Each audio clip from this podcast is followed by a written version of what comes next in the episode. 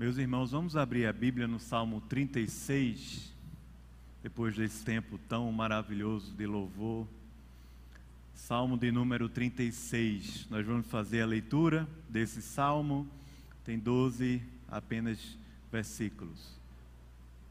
Salmo 36, tema de hoje desse sermão é a aliança de Deus em um mundo quebrado. Um mundo esse caótico que nós vivemos. Esse é um salmo que nos ensina ao coração. Salmo de número 36. Ele diz assim: Há no coração do ímpio, daquele que não conhece a Deus, há um oráculo. Ele diz: Há no coração do ímpio um oráculo, é a voz da transgressão não há temor de Deus diante de seus olhos, porque a transgressão o lisonjeia a seus olhos e lhe diz que a sua iniquidade não há de ser descoberta nem detestada. As palavras de sua boca são malícia e dolo. Abjurou o discernimento e a prática do bem. No seu leito ele maquina a perversidade. Detém-se em caminho que não é bom não se despega do mal. A tua benignidade, Senhor, chega até aos céus, até as nuvens a tua fidelidade. A tua justiça é como as montanhas de Deus, os teus juízos como um abismo profundo. Tu, Senhor, preservas os homens e os animais. Como é preciosa, ó Deus, a tua benignidade. Por isso os filhos dos homens se acolhem à sombra das tuas asas fartam-se da abundância da tua casa, e na torrente das tuas delícias lhes dá de beber, pois em ti está o manancial da vida, e na tua luz nós vemos a luz. Vamos ler o verso 10 juntos? Continua a tua benignidade aos que te conhecem, e a tua justiça aos retos de coração. Não me calque o pé da insolência, nem me repila a mão dos ímpios. Tombaram os obreiros da iniquidade, estão derruídos e já não podem levantar-se. Amém. Vamos orar mais uma vez. Senhor, nós lemos aqui a tua palavra, Pai. Fala conosco por meio do teu espírito, Senhor. Atrai aqui a nossa atenção, o nosso coração. E fala, Pai Conduz a nossa vida nesse profundo amor que nós cantamos e agora que vamos ver na tua palavra. Em nome de Jesus. Amém. Amém. Meus irmãos, tem uma série na Netflix que já foi vista por mais de dois terços dos assinantes. Não sei se você já assistiu, mas com certeza você já ouviu falar sobre ela de alguma forma talvez até através dos mais jovens que convivem aí na sua casa, ou até de pessoas mais velhas que estão assistindo e comentando. O fato é que essa é uma série sul-coreana, não tanto investimento financeiro, mas quase que todo mundo que assinou o Netflix já assistiu. O nome dessa série é Round Six. Essa é uma série da Netflix, como eu já falei, que se tornou um fenômeno ao redor do mundo inteiro. Tomou já as conversas nas escolas, universidades, na internet. O papo é esse, como a turma fala. É Round Six. Na história, ou nessa série, 456 pessoas endividadas, elas são convidadas para participar de uma competição mortal são uma competição mortal. Você entra para ganhar um grande prêmio, mas ou você ganha o grande prêmio ou você perde a sua vida.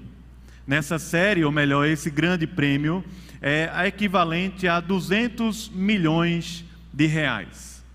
Pessoas endividadas, 456 pessoas endividadas, fazendo parte dessa grande competição, quase que como um reality show.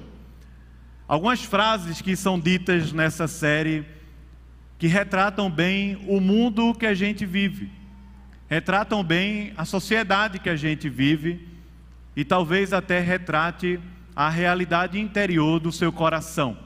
Algumas frases que são ditas nessa série são as seguintes: A vida é como um jogo. Existem muitos jogadores, se você não jogar com eles, eles vão jogar com você. Qual o preço da verdade? Quanto custa falar e pagar o preço pela verdade? Mas vale a pena também perguntar: quanto custa uma mentira? Qual o preço de uma mentira? Uma outra frase ele diz: Não confiamos nas pessoas porque elas são confiáveis. Na verdade, nós confiamos nas pessoas porque elas são a nossa única solução. Isso aqui é um inferno. Essa vida que a gente vive, na verdade, é um inferno. Quais são as regras do inferno? Talvez você não tenha assistido essa série. Mas o fato é que ela retrata bem a sociedade que a gente vive, de tal forma como também retratou Davi através do Salmo de número 36. Esse salmo que está no livro 1 dos Salmos, o salmo, o livro de Salmos é dividido em cinco livros, são 150 salmos. O livro 1 vai do Salmo 1 ao 41, e é nesse salmo de número 36 que nós encontramos um paralelo a respeito da degradação, da fragmentação, da corrupção, da transgressão, da, da profundeza da iniquidade que o nosso coração vive e também da sociedade o qual ele está inserido. Talvez aqui um salmo de sabedoria. A gente conhece bastante o conteúdo do Salmo 37, mas o 36 é bem semelhante a ele. No Salmo 37, o salmista Davi está orando, dizendo: Deus, como assim? A turma que faz as coisas erradas, que anda em pecado, que está fazendo coisas escondidas, está se dando bem na sociedade, e nós, os justos, estamos nos dando muito mal. Como assim, Deus? O que é que está acontecendo? O Salmo 37 é um desses salmos que faz justamente esse paralelo entre a vida dos ímpios a vida daqueles que não conheceram a Deus ainda, que não se renderam ao amor de Jesus ainda, e a vida daqueles que são justos ou justificados, aqueles que conheceram a graça e a benignidade de Deus. Salmo 36 parece como que uma introdução ao Salmo 37. No Salmo 36, nós vemos como, perdão, o Salmo 36 começa com os perversos, com a iniquidade, com essa sociedade assim louca que nós vivemos, caótica, trocaram o bem pelo mal. Mas o Salmo 36 continua e avança, nos trazendo a um contexto do amor de Deus por nós, esse amor que é chamado na Bíblia de benignidade, de uma palavrinha no hebraico chamada hesed essa expressão é a expressão de um amor pactual de Deus, geralmente traduzido para a gente como benignidade ou até como misericórdia, ou algumas vezes até como amor. Mas essa é uma expressão de um amor pactual de Deus, e assim o Salmo 36 nos inunda de imagens assim maravilhosas a respeito desse amor pactual de Deus pela vida do seu povo, pela nossa vida. E ele termina com uma oração, essa oração que é um clamor pela continuidade desse amor, como também uma oração para que Deus livre o nosso coração e livre os nossos pés do caminho dos perversos. Esse Salmo 36 está dividido em quatro partes. Queria que você acompanhasse comigo. A primeira parte vai dos versículos 1 ao versículo 4 essa que é citada inclusive pelo apóstolo Paulo, lá em Romanos capítulo 3, no versículo 18, quando o apóstolo Paulo estava falando sobre a natureza do pecado, a natureza da corrupção, como nós vivemos numa sociedade em que não há um justo, não há nenhum sequer, não há quem faça o bem, todos se extraviaram, a uma se fizeram é, é iniquidade, todos se perderam, todos é, é, é, pecaram e carecem, estão destituídos da glória de Deus, da graça de Deus. Essa primeira parte aqui dos versículos de 1 a 4, no qual o salmista nos coloca dentro dessa realidade. Não sei se essa é a realidade do seu coração hoje aqui nessa tarde. Mas sem sombra de dúvida, essa é a realidade do mundo que nós vivemos. Como era a realidade do mundo que Davi também viveu anos e anos antes de Cristo. Não sabemos exatamente o contexto que esse salmo foi escrito, mas a profundeza do rei Davi nos coloca aqui diante de um mundo caótico, um mundo perdido e caótico. Me parece como que o rei Davi está desenvolvendo exatamente aquilo que aconteceu lá no Jardim do Éden, lá em Gênesis capítulo 3, quando o homem e a mulher resolveram assim se rebelar contra Deus a favor de um caminho de liberdade, de autonomia, por um desejo no coração de serem ali iguais a Deus. Está aí nos versículos de 1 a 4. Não precisa a gente ir muito longe para entender que essa é uma realidade. Nós vivemos no mundo mal. Nós vivemos um mundo caótico. Não precisa ir muito longe.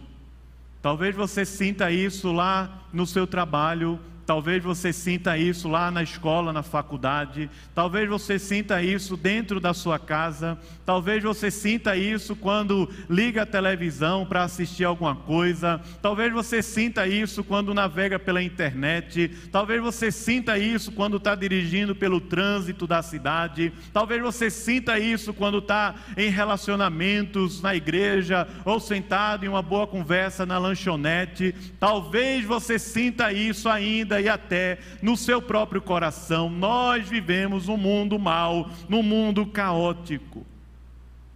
Ao nosso redor, há destruição.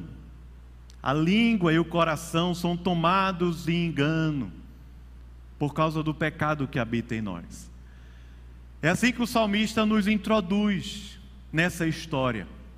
Essa é uma história que é comum a todos. Todos nós sabemos disso. Nós vivemos num mundo mau, num mundo caótico, num mundo difícil, numa realidade muito complicada. Nós vivemos nisso. E não adianta se esconder, não adianta, é, é, é, de alguma forma, se blindar, porque o mal está dentro do nosso coração e nós, na verdade, nascemos em pecado e em pecado nos concebeu nossa mãe. Não adianta. Esse é o mundo que nós vivemos. Mas eu queria que você olhasse aqui para o texto, veja as expressões que ele usa. Primeiro, no versículo 1, ele diz assim: No coração do ímpio tem um oráculo. Ele diz: Esse é um oráculo da transgressão, porque no coração do ímpio é como se houvesse um sussurro, um sussurro, uma voz, um oráculo. Você conhece algo assim? Você já lidou com algo assim na sua vida? Perceba, ele diz: há um oráculo, é uma voz da transgressão, falta temor a Deus. Não há temor a Deus. Porque na verdade o que há é um desejo de ser igual a Deus, conhecedor do bem e do mal. Não há temor a Deus. Não há a presença de Deus. Não há juízo de Deus não há a ira de Deus, não há, não, não há temor a Deus, não existe nenhum temor a Deus, nem quando a gente está aqui dentro de um culto, nem quando a gente está lá vivendo uma vida solitária, nem quando a gente está dentro de casa com a nossa família, não há temor a Deus, como se Deus não fizesse parte da nossa realidade. Ele continua dizendo no verso 2 assim: porque a transgressão o lisonjeia a seus olhos, e lhe diz: que a sua iniquidade não há de ser descoberta, nem também há de ser despertada. Em uma outra versão diz assim: em sua cega presunção, não percebe o quão grande é a sua perversidade. Ele diz: não percebe como o mal, como a transgressão seduz o nosso coração e faz a gente desejar mais e mais uma vida sem temor a Deus. É impressionante isso. Porque nesses quatro versículos é como se o salmista tivesse usando assim uma expressão sinônimo, de sinônimo, um paralelismo assim poético no salmo, que está expressando a mesma ideia, mas é ao mesmo tempo é como se ele tivesse assim descascando a laranja para chegar até o centro dela. Porque ele vai aprofundando as questões. Primeiro ele diz que há um sussurro, depois ele diz que há um grande engano, um engano que traz que, que seduz o nosso coração a tal ponto de a gente não perceber o quanto a nossa alma, o quanto o nosso coração está enredado em uma perversidade, está enredado em um amor próprio, está preso, na verdade, a, a, pecados, a cobiças que nos levam para distante de Deus, não nos levam para um temor, a um afeto, a um amor pactual de Deus. Depois ele diz no versículo 3 que as palavras de sua boca, elas são malícia e dolo. Abjurou o discernimento, ele fala, e também a prática do bem. Em uma outra versão, ele diz tudo o que diz é distorcido e enganoso, porque não quer agir com prudência, como também não quer viver e fazer o bem. Veja o que o salmista está colocando para a gente no verso 3: ele diz: Não há mais interesse em fazer o bem. Aquilo que era apenas um sussurro tomou conta do nosso coração de tal forma que nós passamos a viver assim. Afinal de contas, a boca fala do que o quê? Coração está cheio, afinal de contas, uma árvore má, ela produz também frutos maus. Perceba, há um sussurro. Esse sussurro vai invadindo e vai formando a nossa mente. Vai encharcando a nossa alma. Aparece como uma sedução, algo para que você e eu tenhamos autonomia e liberdade. Mas à medida que vai se aprofundando do nosso ser, vai prendendo a nossa alma a uma grave escravidão. Então ele diz no versículo 3: agora não tem mais não tem mais limite. Não quer mais o bem. Não há mais juízo, não há mais discernimento, não há mais reflexão, não não há mais não há mais uma consciência pesada, afinal de contas, o que eu vou ganhar em troca, o que é que vale a pena, o bem, o, o quanto vale a verdade, talvez a mentira, vale a menos. Talvez a mentira me dê algum benefício, afinal de contas, todos nós somos humanos. Perceba o que ele está falando aqui no versículo 3, ele diz assim: tudo o que a gente fala é distorcido e enganoso e não temos mais vontade nenhuma de fazer o bem. Mas ele termina essa primeira parte dizendo assim no versículo 4: no seu leito, ou seja, quando deita a cabeça no travesseiro. Era aquele momento do silêncio. Para nós hoje nem é tanto mais, porque nós enchemos o nosso quarto de barulho. Talvez a TV, talvez o celular, não sei. Mas é aquele momento do silêncio, do escuro, é aquele momento em que você está pensando e refletindo a respeito do dia, da vida, da semana. Ele diz: Até quando deita a cabeça no travesseiro, maquina a perversidade, detém-se em caminho que não é bom, não se despega do mal. Ele diz: Até quando está sozinho até quando é você com você mesmo, até quando é sozinho nos pensamentos, deitado com a cabeça no travesseiro para pegar no sono, o salmista diz: o mal não se despega no nosso coração, pelo contrário, é como se ali fosse o lugar em que a gente tivesse, na verdade, maquinando mais e mais e mais e mais. É interessante porque um pouco atrás próprio Davi falou em outro salmo, ele diz: Deito a cabeça no travesseiro e logo o quê? Por quê? Porque o que, irmãos? Em paz a minha alma. em paz. É Deus quem está cuidando. Eu deito ali e logo pego no sono. É o Senhor quem cuida de mim. Veja o que ele está dizendo: o ímpio não. Ele deita a cabeça no travesseiro e ele trama a maldade. ele deita a cabeça no travesseiro e ele trama ações que não são nunca, nunca são boas. Ele deita a cabeça no travesseiro e não se esforça para fugir do mal. A sua alma, o seu coração, a sua mente já foram todas tomadas pela perversidade. O salmista, em quatro versículos, ele consegue usar quase que todas as palavras no hebraico para expressar a maldade humana no coração. A impiedade, a transgressão, a falta de temor, a, o lisonjeio da transgressão, a iniquidade, aquele pecado encoberto, a malícia, o dolo, ele consegue colocar ainda perversidade, não despega o coração do mal. Essa é a realidade do ímpio. Mas talvez seja a realidade sua que está aqui hoje à tarde. De alguém que está tão tomado pelo mal que não consegue ver mais o bem. Jeremias, no capítulo 17, diz que o homem que confia em si é maldito. É maldito. Jeremias capítulo 17: Maldito o homem que confia no seu próprio braço. Ele diz que esse homem ele será como um arbusto solitário no deserto, e é esse homem que não verá nem quando vier o bem. Um arbusto solitário no deserto, porque o coração foi tomado por uma maldade imensa. É o pecado que habita em nós. Não há um justo nenhum sequer, não há quem faça o bem, todos se extraviaram. A uma se fizeram inúteis. O pecado faz isso na vida da gente. Ele aparece como uma mentira que vale a pena. Depois ele aparece com a abocanhada que vale a pena.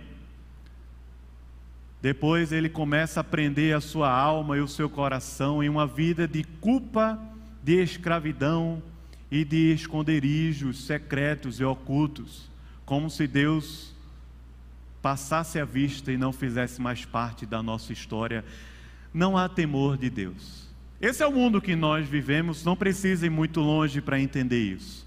Mas perceba só, porque o salmista não termina dessa forma, pelo contrário. É justamente em um mundo mau que Deus manifesta a sua graça.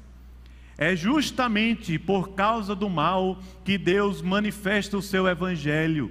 É justamente em um ambiente caótico e perdido, é justamente em uma situação em que as pessoas não veem mais solução, não veem mais como, como se ajeitar esse negócio. É justamente aí que Deus revela a sua graça salvadora, justificadora, santificadora e glorificadora. É no ambiente caótico mesmo. É assim desde o jardim do Éden.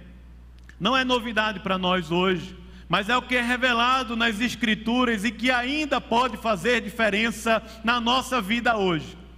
Lá no jardim do Éden, quando Adão e Eva pecaram, eles colocaram assim folha de figueira para se esconderem, porque estavam com a alma totalmente fragmentada e eles não conseguiam nem ao menos se olhar de novo se escondem de Deus quando o Senhor vai ao encontro deles ali para aquele momento de culto e de adoração, lá no íntimo do jardim do Éden, na, no lugar das delícias, do prazer e da presença de Deus. Adão e Eva se esconderam, mas foi justamente ali coberto pelas folhas de figueira, debaixo de árvores e plantas para se esconder de Deus, que o Senhor manifestou o seu evangelho salvador na vida de Adão e Eva. Porque a vida, irmãos, o mundo que nós vivemos, ele é caótico, mas dentro desse mundo caótico ainda há um Deus misericordioso, um Deus gracioso, ainda há um rio de Deus que corre do seu trono e percorre toda a terra, porque a terra se encherá do conhecimento do Senhor, como as águas cobrem o mar. Lá no jardim do Éden, três coisas que Deus fez com Adão e Eva ali. Primeiro, Deus manifesta a sua graça indo ao encontro deles quando eles estavam tomados de culpa e desespero e não tinham força mais para buscar a Deus. Deus vai ao encontro deles ali na viração do dia. O homem está escondido de Deus, Mas Deus não desiste do homem, Deus não desiste dos seus, ele vai até o lugar onde Adão e Eva estavam se escondendo ali no jardim do Éden. E ele faz uma pergunta muito simples, talvez até para desconcertar o coração de Adão e Eva. Ele diz simplesmente: Adão, onde estás? Começa ali um diálogo. Deus prega o evangelho para Adão. É da boca de Deus que vem a palavra de que aquela serpente sempre amaldiçoada, a morte, a derrota, e através do descendente da mulher, ou seja, da mulher, nasceria um filho que venceria a morte e o pecado que pisaria a cabeça da serpente e ela apenas lhe feriria o calcanhar. Perceba, Deus está pregando o Evangelho para que Adão e Eva conheçam a graça salvadora, mesmo diante de um mundo mau, de uma alma fragmentada. E logo depois daquele diálogo, Deus faz um sacrifício ali no jardim do Éden, cobrindo novamente Adão e Eva, com, agora com vestes de animais, derramando o sangue representativo do sangue do Cordeiro que tira o pecado do mundo, porque sem derramamento de sangue não há remissão de pecados. Perceba, essa é a segunda parte do salmo. Nós vivemos no mundo mal, mas nesse mundo mal não é só coisa ruim, existe uma graça de Deus. Deus continua fazendo o sol nascer todos os dias, o céu continua lindo, a vida pode ser vivida para a glória de Deus e há prazeres para que eu e você desfrutemos ainda nesse mundo caótico. Ainda existe um céu azul ainda existe uma estrutura, um cosmos que é sustentado e preservado por Deus. Ainda existe um paladar que pode desfrutar de grandes delícias na nossa vida, como uma carne de um churrasco, como um hambúrguer maravilhoso, como uma lasanha, até um pudim, por que não?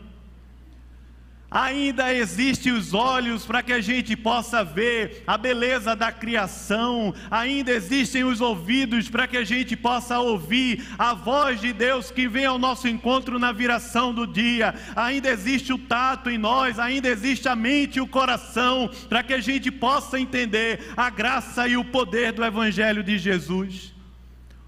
O mundo não está somente perdido, Deus continua vivo e atuante, manifestando a sua glória, manifestando a sua graça e o seu amor. É por isso que nós estamos aqui. Porque ainda existe uma vida de Deus, uma graça de Deus.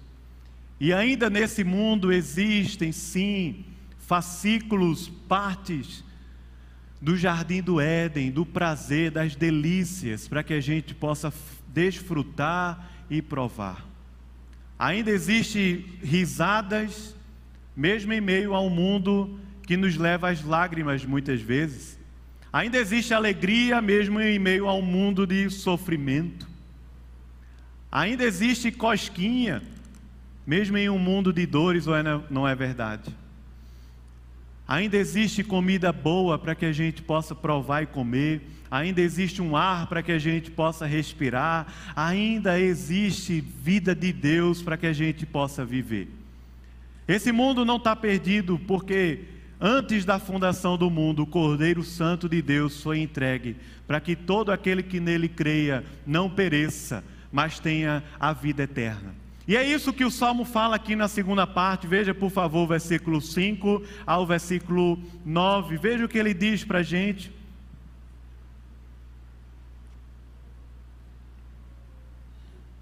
Versículo 5 ele fala assim: A tua benignidade, perceba, essa é a primeira vez que aparece a palavra benignidade aqui no Salmo. Ela aparece três vezes. Essa expressão é chamada de Hesed. É o amor pactual de Deus. É o amor que é expresso como uma aliança de Deus por nós. Que foi manifestado pela primeira vez ali como palavra na história de Abraão, que é manifestada na vida de Isaac, de Jacó, de uma nação chamada de Israel, e até hoje. É um amor que é pactual Não depende de mim e de você, porque eu e você não temos como buscar a Deus mais. É um amor que foi estabelecido por Deus na eternidade, que foi pago por Deus na eternidade e que foi colocado para que eu e você pudéssemos viver hoje através do seu espírito e da palavra, mas tudo isso aconteceu na eternidade. É um amor pactual de Deus, é o amor de Deus por nós, é a benignidade, é a récede, um amor que faz com que o mal, o pecado, o diabo, principados e potestades, nada consegue interferir nesse amor, porque ele foi estabelecido na eternidade. Nada pode nos separar do amor de Deus que está em Cristo Jesus.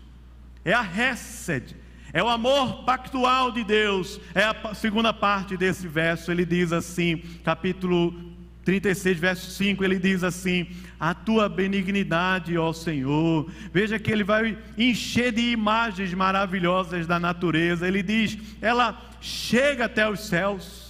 Nós cantamos aqui com o coral. Ele é imenso, ele é profundo. O teu amor por nós, ele chega até os céus. Qual de nós tem poder suficiente para alcançar os céus, a máxima altura que está estabelecida para nós nesse universo criado por Deus? Ele fala: a tua benignidade, Senhor, ela chega até os céus. É grande demais, é imenso, não há como alcançar não há como a gente chegar lá sozinho, não tem como. Ela é profunda, ela é imensa, é a benignidade de Deus. E ele fala ainda: até as nuvens a tua fidelidade. Essa palavra aqui pra, usada para fidelidade é a mesma expressão da verdade de Deus, é a estabilidade de Deus. Deus, ele não muda. Ele é fiel, ainda que sejamos infiéis, Deus permanece fiel, porque não pode negar a si mesmo. Ele diz: A tua fidelidade, Deus, ela chega até as nuvens. Versículo 6 ele fala: A tua justiça é como as montanhas de Deus, é como o monte santo de Deus. A visão aqui que Davi conhecia muito bem, a visão das montanhas e a visão também de um monte no qual Deus se revelou ao seu povo. O monte que Davi vai estabelecer como o Monte Sião, que é um marco na história de Deus com o seu povo. Ele fala: a tua justiça, os teus decretos, a tua pessoa, ela é como as montanhas de Deus, e os teus juízos são como um abismo profundo Tu, Senhor, ainda hoje preservas toda a terra, os homens e os animais. Perceba no verso 7 o que o Davi está falando para a gente. Ele diz assim: que, do verso 6, a justiça, ou seja, a expressão, a expressão do ser de Deus, como também os feitos de Deus, ele fala, os teus juízos, eles são imensos, belos, e profundos como um abismo. Nenhum de nós tem como chegar lá. O apóstolo Paulo falou isso em Romanos, capítulo 11, dos versos 33 ao 36. Ele diz: Ó, oh, quão, profundi, quão profundidade. Vamos ler?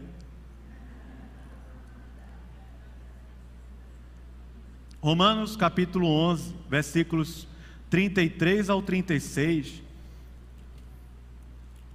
Vamos ler? Agora. Ó oh, profundidade da riqueza, tanto da sabedoria como do conhecimento de Deus. Quão insondáveis são os seus juízos e quão inescrutáveis os seus caminhos. Quem, pois, conheceu a mente do Senhor? Ou quem foi o seu conselheiro? Ou quem primeiro deu a ele para que ele venha a ser restituído? Verso 36, vamos lá? Porque dele, por meio dele e para ele são todas as coisas. A ele, pois, a glória eternamente. Amém.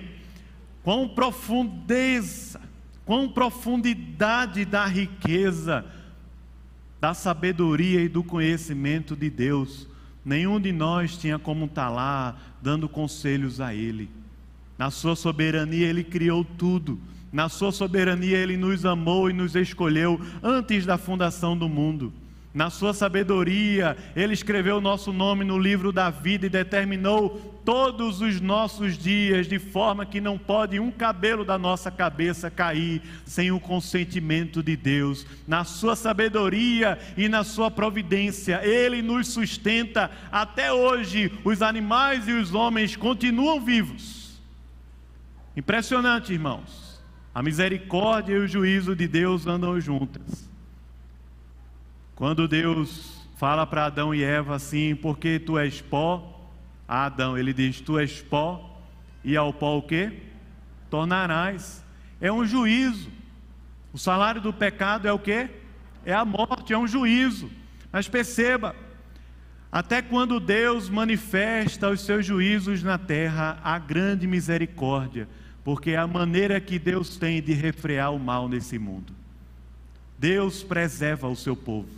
Deus preserva essa natureza, Deus preserva os homens e os animais. É por isso que eu e você estamos hoje aqui, porque Deus tem preservado a nossa vida.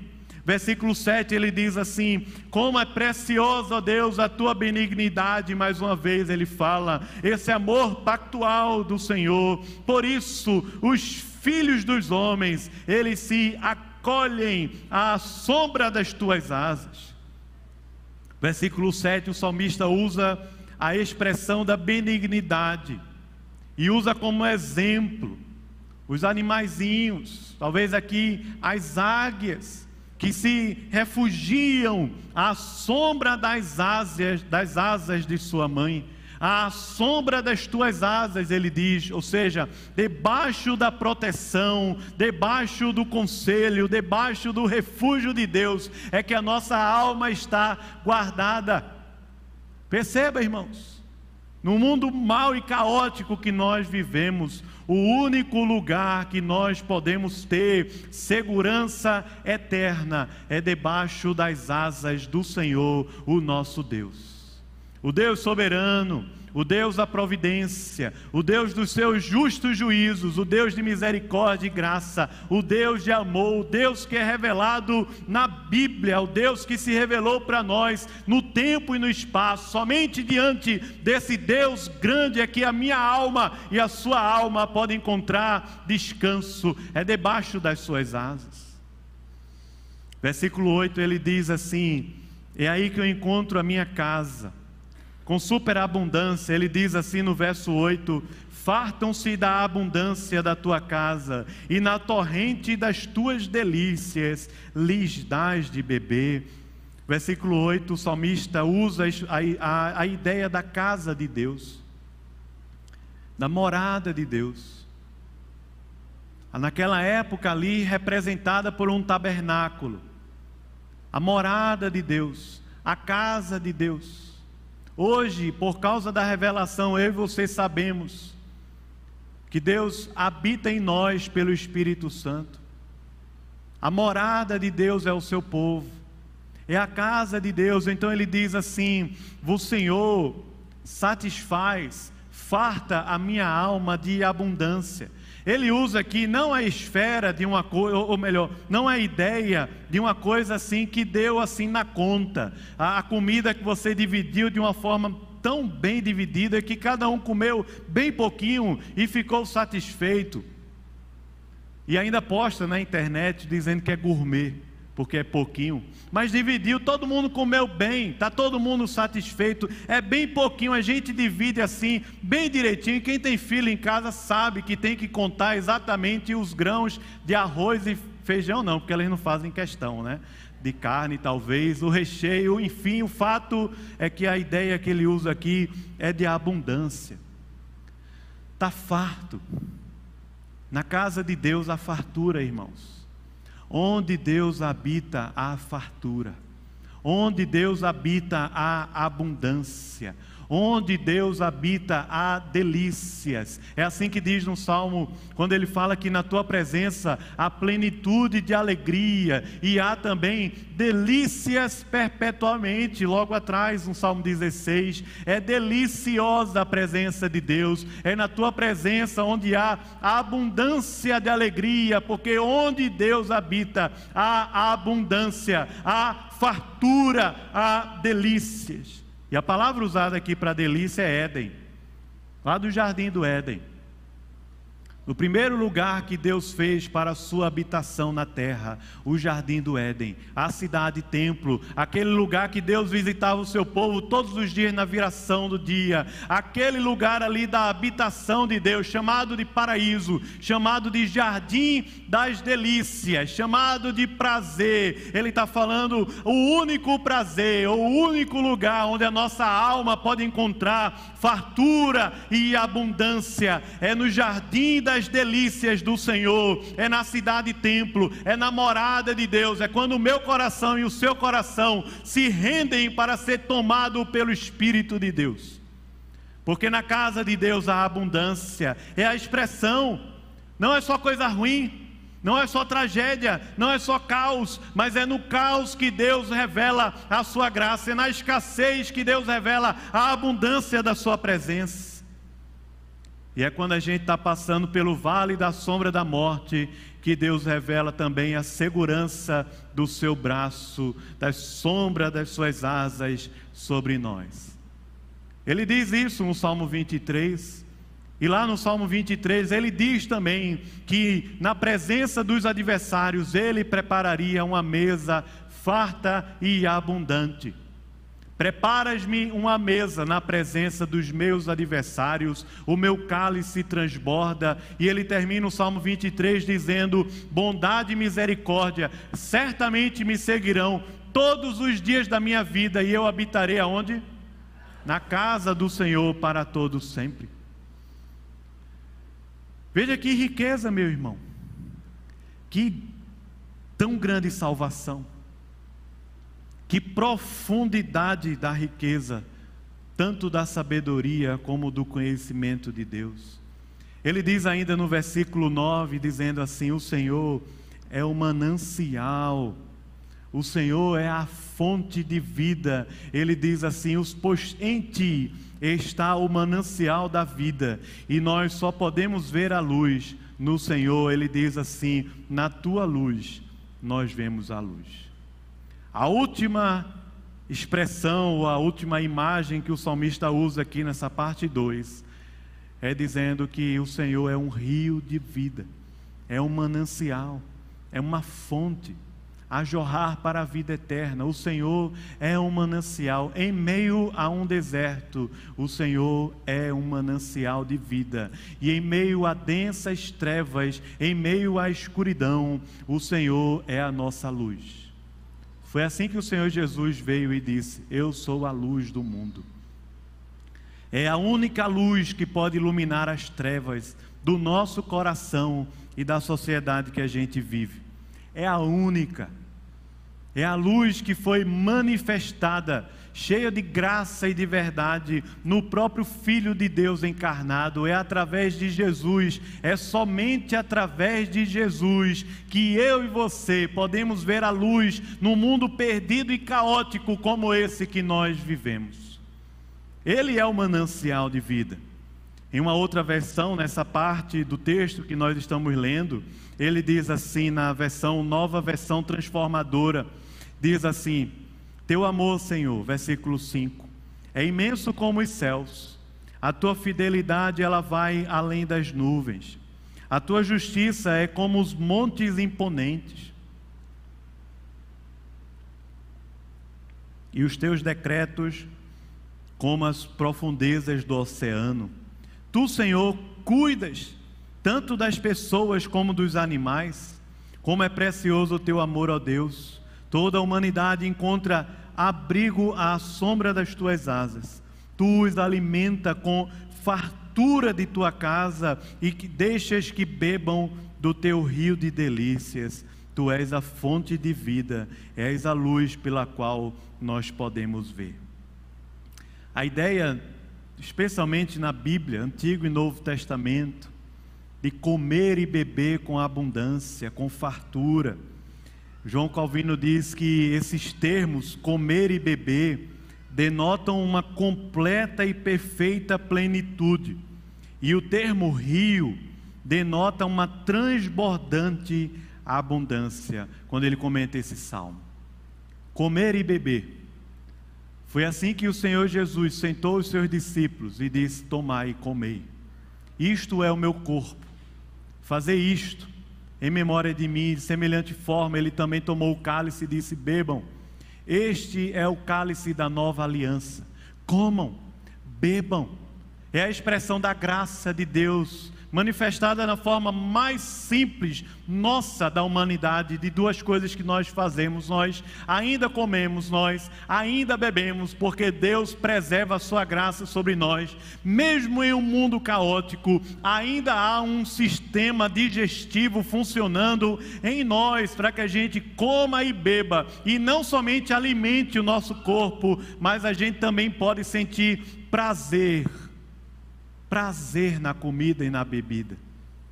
É a graça, é a dádiva que Deus derrama, ainda no mundo caótico que nós vivemos. João Calvino diz: isso expressa uma perfeita plenitude e o rio, uma transbordante abundância de Deus sobre nós. Nós entramos assim na terceira parte do Salmo, versículo 10. Nessa terceira parte, o salmista faz uma oração. Essa oração do salmista é alguém que se deparou, é de alguém que se deparou com essas duas realidades. As duas.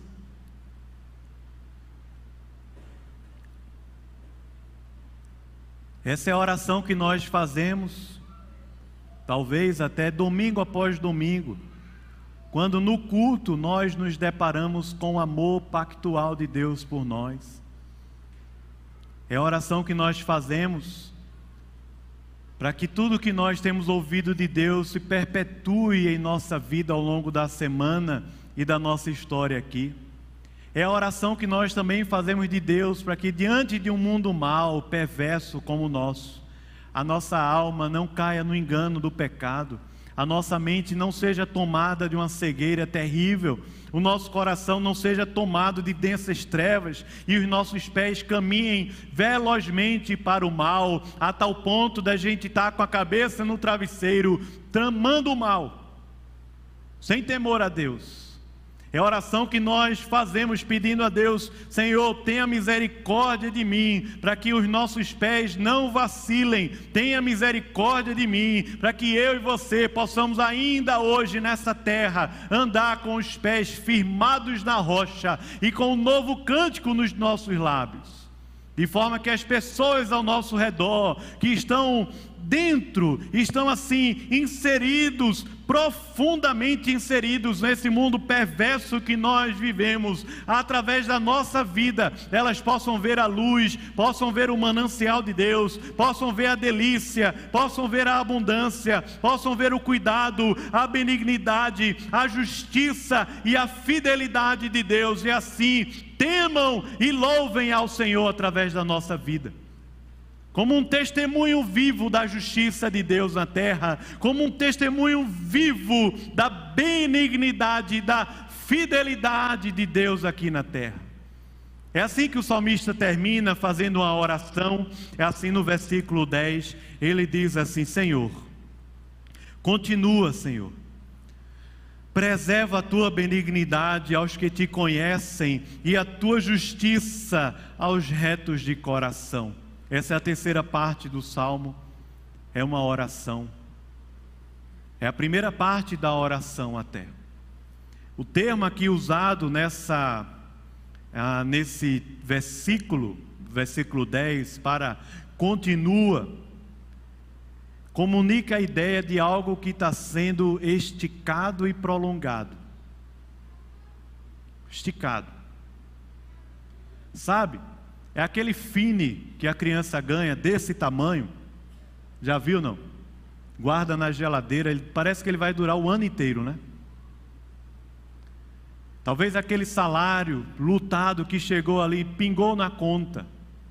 Parece bola de ping-pong, ele pinga, já pinga rápido assim para outra, mas você vai esticá-lo até chegar no final. É aquela comida boa, ela está tão boa que não dá vontade de acabar de comer. Você quer esticá-lo. Não sei você, mas eu sempre guardo a melhor parte para o final. É o último pedaço, porque eu vou saboreando. É aquela sobremesa que você come depois de escovar os dentes para passar o dia saboreando ela. Estica o, a delícia, o prazer, esse sorriso no mundo caótico, essa alegria, essa, esse manancial de água no mundo deserto. Ele diz assim: estica, Senhor, preserva, prolonga isso na minha vida, não faz eu perder a tua benignidade, Senhor. Ele diz: estica a tua benignidade aos que te conhecem, ou seja, a todos os que estão debaixo da graça, da justiça e do amor pactual de Deus. Nunca vai faltar amor de Deus, nunca vai faltar sabedoria de Deus, nunca vai faltar palavra de Deus, nunca vai faltar o cuidado de Deus, nunca vai faltar a providência de Deus, nunca vai faltar porque Ele é o Deus que estica, por isso Ele está orando aqui, dizendo: Senhor, por favor, prolonga aos teus.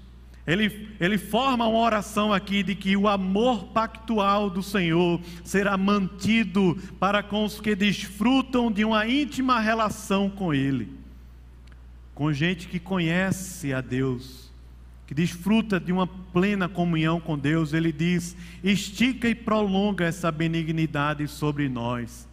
Mas tem a última parte do Salmo, versículos 11 e 12. Ele diz assim: Não me calque o pé da insolência, nem me repila a mão dos ímpios. Tombaram os obreiros da iniquidade, estão derruídos e já não podem levantar-se. Em uma outra versão, ele diz assim: Não permitas que os arrogantes me pisoteiem. Essa é uma oração que nós podemos fazer nem que os perversos me espremam, me empurrem. Vejam, caíram os que praticam mal, foram derrubados e nunca mais se levantarão. Ele diz que aqueles que tramam o mal, os chamados obreiros da iniquidade, eles caíram, eles caem. É impressionante isso a tudo que eu e você colocarmos toda a nossa energia aqui na terra, tem um imenso potencial de se tornar um ídolo. E quando isso se tornar um ídolo no nosso coração, ele vai ter um imenso potencial de destruir a nossa alma e derrubar a nossa vida. Sempre. É sempre assim.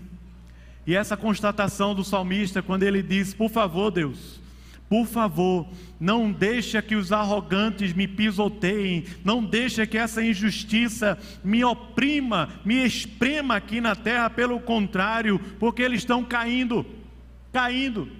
Não caem os que, os que permanecem no Senhor, por isso que o salmista diz: mil caíram ao meu lado, dez mil à minha direita, mas eu estou lá firme, estou seguro, não cai.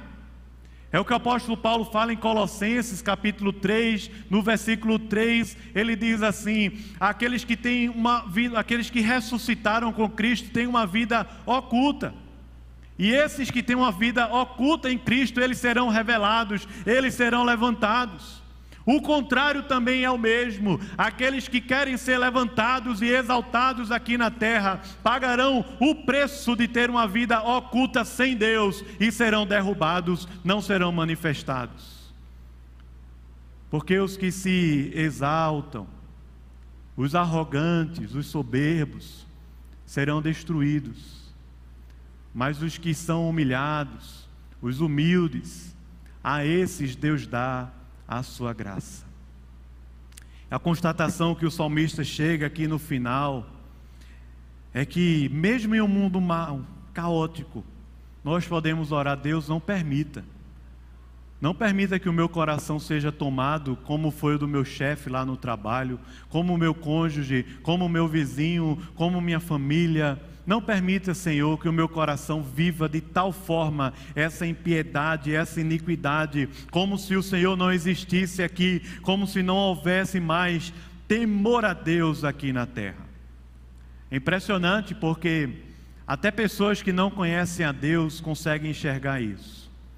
Um filósofo americano chamado romancista, chamado David Foster Wallace, ele fez um discurso na Kenyon College em 2005. E nesse discurso, David, uh, perdão, David Foster Wallace, ele conseguiu entender os movimentos do nosso coração mau e perdido. Veja o que ele diz assim: ele fala, a razão convincente para escolher talvez algum tipo de Deus ou alguma coisa espiritual para adorar é que praticamente qualquer outra coisa que você adorar vai te comer vivo, ele diz. Qualquer coisa que você render o seu coração vai comer você vivo. Então ele diz mais: se você colocar o dinheiro e as coisas, ou seja, se nesse mundo mau e caótico, o seu coração se render a mamon, ao projeto financeiro, ele diz assim: se estas coisas são onde você coloca o verdadeiro significado da vida, você sempre sentirá que não tem o suficiente. Adore o seu corpo, ele diz, a sua beleza e a atração sexual e você sempre se sentirá feio. E quando o tempo e a idade começarem a impactá-lo, você morrerá um milhão de mortes antes de elas finalmente chorem a sua perda. Adore o poder, e você acabará se sentindo inseguro, fraco e com medo, e precisará cada vez mais poder sobre os outros para entorpecer, lisonjear o seu próprio medo. Adore o seu intelecto, e você acabará se sentindo sempre uma fraude, sempre prestes a ser descoberto. Mas a coisa traiçoeira sobre essas formas de adoração é que elas são sempre inconscientes, são como que configurações padrão na nossa alma, no nosso coração. Por isso o salmista diz: há no coração do ímpio a voz da transgressão, falta temor a Deus. E talvez você esteja hoje aqui escravo no seu coração, escravo do pecado, escravo do engano Deus fez os seus olhos e os seus ouvidos para verem e ouvirem, mas não conseguem mais funcionar por tamanha dureza de coração, está vivendo alheio à vida de Deus. Ouça a voz da palavra de Deus através dessa linda poesia, desse cântico. Não vale a pena viver uma vida sem Deus, porque aquilo que nós adoramos se torna justamente aquilo que oprime, escraviza, e destrói a nossa alma, a nossa vida e até mesmo a nossa família. Nós vivemos sim num contexto muito difícil, muito difícil. É o um mundo de Round Six na série que a gente falou no início. Mas nesse mundo perdido e caótico, eu preciso dizer para você: Cristo pagou toda a dívida toda dívida que era contra nós, ele pagou o escrito de dívida encravando naquela cruz. Ele pagou toda dívida para que vivêssemos na benignidade, na verdade, na justiça, no paraíso, na abundância e também em plena luz. Cristo sofreu as profundezas da morte em meio ao mundo tomado pelo mal, para que eu e você desfrutássemos da vida eterna, ainda nesse mundo perdido e caótico. É por isso que o Senhor Jesus diz que veio buscar e salvar o que havia perdido.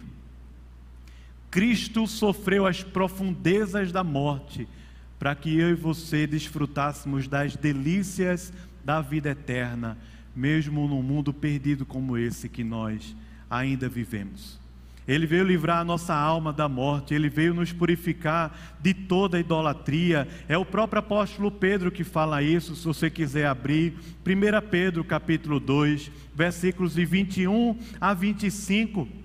É o Senhor Jesus expresso aqui no Salmo 36, através desse amor pactual de Deus, a benignidade de Deus, que Pedro relata lá na frente, 1 Pedro capítulo 2, versículos 21 a 25, ele diz: Porquanto, para isto mesmo fostes chamados, pois que também Cristo sofreu em vosso lugar, deixando-vos exemplo para seguirdes os seus passos o qual ele não cometeu pecado, nem dolo algum se achou em sua boca.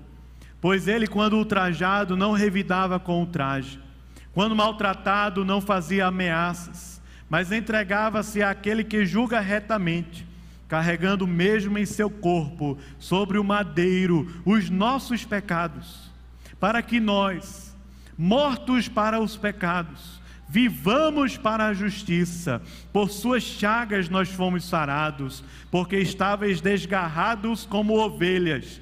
Agora, porém, vos convertestes ao pastor, àquele que zela e guarda, ao pastor e bispo da vossa alma. Amém.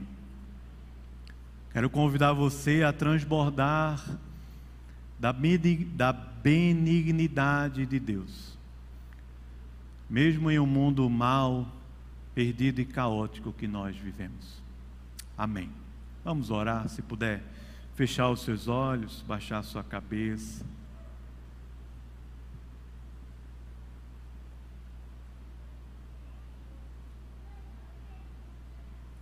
Quem sabe é um bom momento de você lembrar o seu coração do grande amor do Senhor.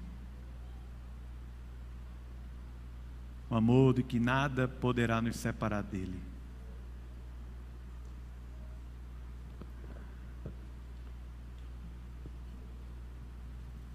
Quem sabe é um bom momento para você entregar o seu coração.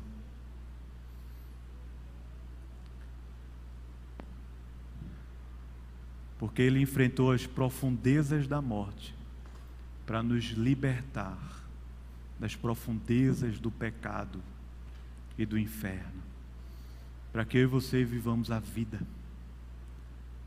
Mas quem sabe é na presença do Senhor que você também pode entregar as injustiças, as opressões, o que você sofreu e tem sofrido.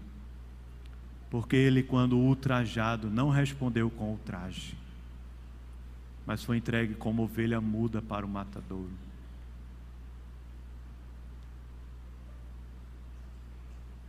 Bondade e misericórdia certamente me seguirão todos os dias da minha vida.